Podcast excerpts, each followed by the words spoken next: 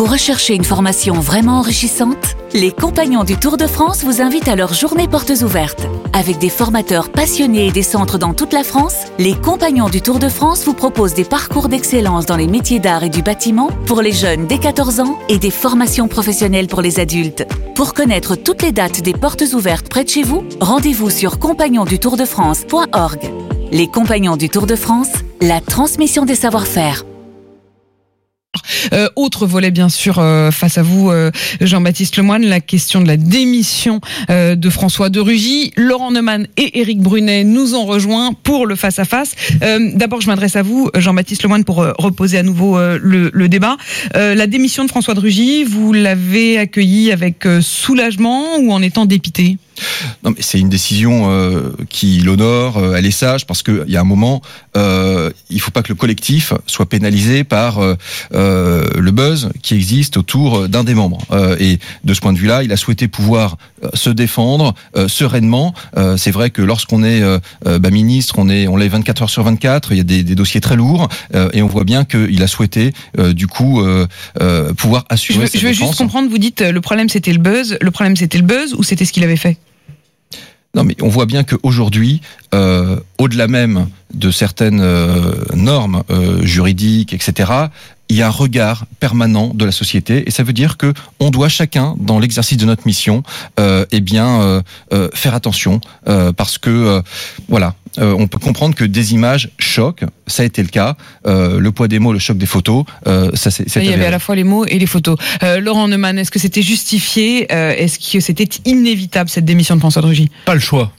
Pas le choix, c'était intenable. Et à partir du moment où, euh, avant-hier soir, Mediapart a, envoyé à François de une nouvelle salve de questions pour qu'il se justifie cette fois-ci sur l'utilisation de ses frais de mandat pour payer ses cotisations à Europe Écologie Les Verts et surtout euh, pour qu'il se justifie de la défiscalisation de ces sommes euh, l'année suivante, il savait qu'il était pris dans une sorte de, corner. On dit qu'il est pris dans la seringue, mais c'est exactement ça. Il n'avait pas le choix. Il en a d'ailleurs prévenu le Premier ministre et le Président de la République très tôt. Et puis il y avait cette séance de questions au gouvernement qui aurait tourné à la boucherie, disons-le, hier après-midi, euh, d'où la décision qu'il a prise en tout début d'après-midi pour s'éviter ça. Euh, voilà, euh, oui, c'est aussi une façon de protéger le collectif gouvernemental. D'ailleurs, euh, la nomination d'Elisabeth Borne hier soir tard pour montrer qu'il n'y a pas de crise gouvernementale et qu'au fond, euh, il y a une sorte de continuité malin, de l'État. Oui, c'est plutôt malin et rapide, et puis ça prend tout le monde de court. Eric Il n'avait politiquement pas le choix, bien évidemment. Il, gênait, il embarrassait ses collègues du gouvernement, euh, les, les- députés.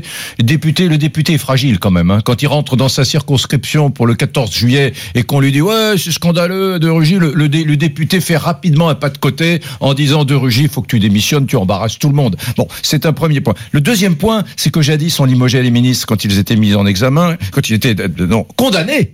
Euh, il y a quelques depuis quelques années, on, on- la mise en examen suffit. Et maintenant, on a encore abaissé. Ouais, on a euh, encore baissé. Alors, euh, on peut dire, ah oui, mais de Rugy, de- enfin, ce que- peut-être que demain, après-demain, un nouveau ministre du gouvernement va prendre une salve d'articles de la part euh, de- de- de- d'un journal, d'une radio, euh, d'une télévision, et qu'un certain nombre de- d'acteurs politiques vont dire, ah, ah ben maintenant, il faut qu'il démissionne parce que sa position n'est plus tenable. Mais est-ce que c'est une Donc, bonne attention, c'est une nouvelle jurisprudence. Ah non, mais moi je vais plus loin qu'Éric. Je pense, je, je pense pas. J'en suis sûr et certain. Il doit y avoir des responsables politiques.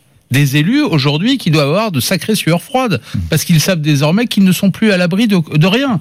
On va leur demander tiens, vous avez un député ce matin face à vous, Apolline. Bah, il faut lui demander comment il utilise euh, euh, son indemnité de frais de mandat. Tout le monde va devoir se justifier. Et d'ailleurs, ça n'est pas anormal. Après tout, ce- c'est de l'argent public et donc il est normal que l'on fasse attention dans l'utilisation de ces deniers publics. Mais désormais, à chaque fois qu'un responsable politique, un ministre, un premier ministre, un président euh, va devoir aussi justifier euh, euh, ses dîners, ses repas, ses invitations, Mmh. et un député va devoir dire bah tiens mon IRFM, voilà comment Le je comble l'utilise. d'ailleurs, c'est que Eh François oui. de Rugy lui-même, président de l'Assemblée nationale, faisait partie de ceux qui a voulu rendre ces règles Il plus a- contraignantes Il et avait plus même été le Et si- premier à montrer, à mettre son patrimoine et ses revenus sur la place Et publique. si, en Eh, pareille circonstance, dans l'affaire de Rugy ou une autre qui se déroulera un jour, et si les journalistes se trompaient, les journalistes ne sont pas infaillible. Alors là, c'est pire parce Il y a a eu, a eu dans tout ce dossier Ouais. euh, une erreur erreur, qui était euh, notamment celle de l'appartement euh, social, soi-disant euh, social, Ouais. dont euh, François Drugy a la justice. On verra ce que défendre. dira la justice si elle est questionnée. Jean-Baptiste Lemoyne, quand vous entendez ça, vous qui êtes homme politique depuis longtemps, vous avez été longtemps sénateur,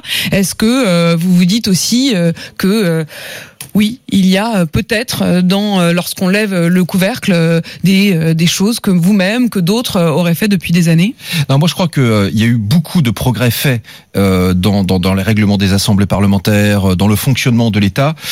Et maintenant, il est vrai que des règles ont été posées. Il y a eu beaucoup d'abus dans les 30 ou 40 dernières années. Et je vois, en termes de fonctionnement, je peux vous dire que dans les ministères, on fait attention. Moi qui me déplace beaucoup à l'étranger, eh bien quand on peut prendre des lignes euh, d'ailleurs euh, euh, à bas coût, on le prend. Euh, quand on peut prendre des lignes commerciales, naturellement on les prend. Euh, et je crois qu'on est tous très conscients que 1 euro c'est un euro et c'est un euro qui vient de la Vous poche n'avez jamais défiscalisé vos cotisations euh, à l'UMP Ah, mais je les ai payés sur mes revenus propres, ce qui est très différent. Euh, sur vos revenus propres. On posera effectivement euh, la question à, à tous nos invités. Merci Jean-Baptiste Lemoyne euh, d'être venu avec nous. On a bien compris que pour vous, le CETA, en tout cas, il fallait que ça passe. Visiblement, vous n'avez pas convaincu tout le monde, mais ce sera le débat, notamment cet après-midi à l'Assemblée nationale. Il est 7h57.